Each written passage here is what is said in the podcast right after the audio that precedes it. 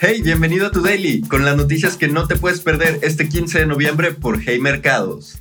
Comenzamos con noticias estadounidenses. Las expectativas de inflación vuelven a subir para el próximo año.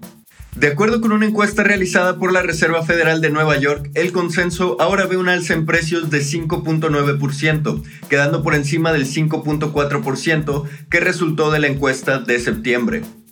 Además, las expectativas para un periodo de 3 y 5 años también incrementaron desde 2.9 y 2.2% a 3.1 y 2.4% respectivamente. El racional detrás del aumento se vio explicado por mayores precios esperados de gasolina, pues la encuesta observó un aumento de 4.8% para el próximo año, lo que se traduce en la mayor revisión mensual en las proyecciones desde el 2013. Además, el consenso también espera una mayor presión en los precios de alimentos, pues anticipa un incremento de 7.6%, quedando por encima del 6.8% que esperaba en la encuesta anterior.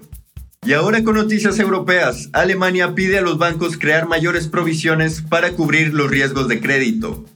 El presidente del regulador bancario alemán, Mark Branson, pidió a los bancos aprovechar la fortaleza operativa con la que cuentan actualmente para crear provisiones que pudieran cubrir los riesgos crediticios futuros. En las semanas pasadas el sistema bancario alemán reportó cifras mayores a lo esperado, pues el aumento en tasas y una estable dinámica de créditos los mantuvo a flote en el tercer trimestre. Y regresando a los Estados Unidos, los reportes trimestrales siguen su curso y ahora fue el turno de Walmart. La cadena minorista aumentó sus ventas 9%, quedando por encima de lo que se esperaba gracias a la resiliente demanda de los consumidores. Además, los resultados llevaron a la compañía a aumentar su guía operativa para final del año.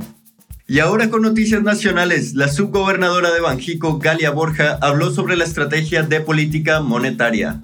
Durante su participación en el foro Mercados de Capital de México, la subgobernadora dijo que Banjico no sigue mecánicamente los pasos de la Reserva Federal. Sin embargo, resaltó que las condiciones económicas internacionales tienen una fuerte influencia en el desempeño doméstico, por lo que se debe de seguir muy de cerca los pasos de su par estadounidense. Sin embargo, Borja también hizo hincapié en que algunos países como Brasil y Chile ya anunciaron el fin de su etapa alcista, pues, al igual que México, comenzaron las alzas antes que las economías desarrolladas.